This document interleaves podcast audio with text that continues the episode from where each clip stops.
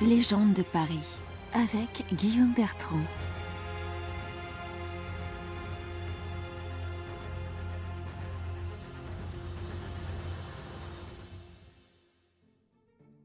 En l'espace de trois siècles, de 1050 à 1350, la France a extrait plusieurs millions de tonnes de pierres pour édifier 80 cathédrales, 500 grandes églises et quelques dizaines de milliers d'églises paroissiales.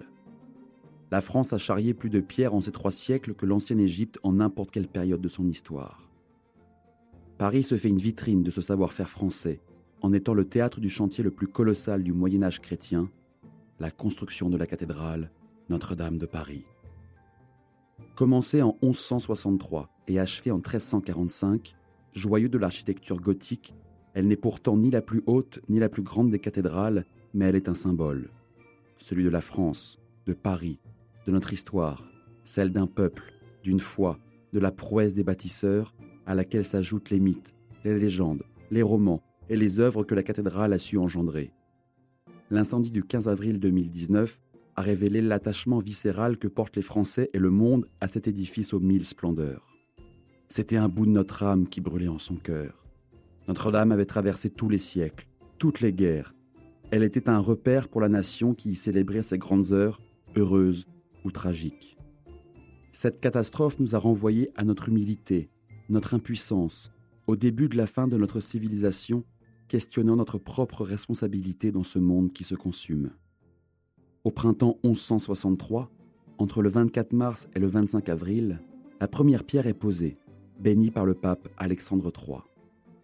S'étalant sur près de 5000 mètres carrés, orientée d'est en ouest pour suivre la course du soleil, elle est bâtie en forme de croix latine, en correspondance avec les équinoxes et les solstices, selon une géométrie sacrée où le nombre d'or est la clé de voûte. Ce chantier hors norme, où certains ouvriers dorment au pied des échafaudages, réunira des dizaines de corps de métier. Tailleurs de pierre, maçons, sculpteurs, charpentiers, menuisiers, verriers, couvreurs, ferronniers, porteurs, tous issus du compagnonnage. En ce Moyen Âge mystique, les légendes sont partout et parfois bien utiles. L'une d'entre elles rapporte que lors de la construction du chœur, Maurice de Sully se trouva en grande difficulté financière au point que les travaux furent sur le point d'être suspendus. L'évêque se mit en prière. Apparut alors un groupe de jeunes ouvriers, d'une rare beauté, qui se mirent aussitôt à l'ouvrage. Ils se révélèrent d'une adresse si incomparable que les travaux avançaient rapidement, remédiant au problème de l'évêque. Les Parisiens se déplaçaient en foule pour venir admirer cette extraordinaire équipe, et quand arriva le jour de la bénédiction, Maurice de Sully, à nouveau en prière, vit réapparaître ses maçons transformés en anges et chantant Gloria in excelsis Deo. Des anges bâtisseurs à Notre-Dame de Paris, voilà qui attirera les foules et les dons.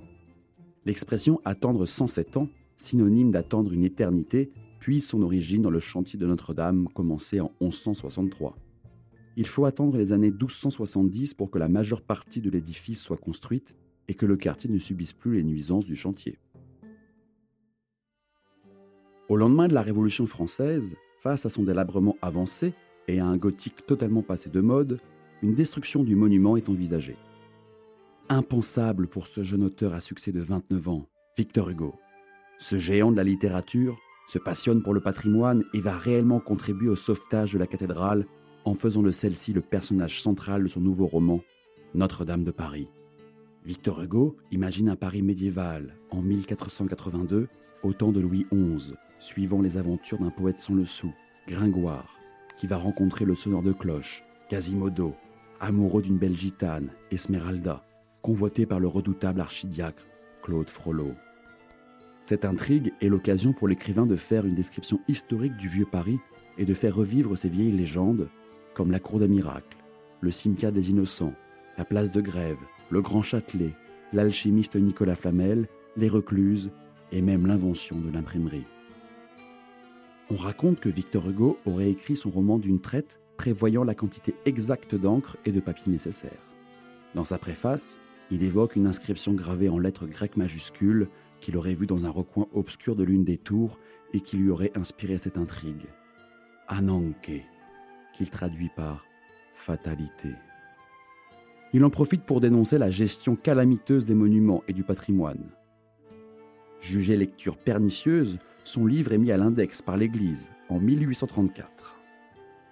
L'index est un catalogue de livres interdits à la lecture pour les catholiques en raison de leurs contenus immoraux ou hérétiques. Le roman Notre-Dame de Paris est un véritable succès. Le monde redécouvre le temps des cathédrales et un véritable transfert affectif s'opère.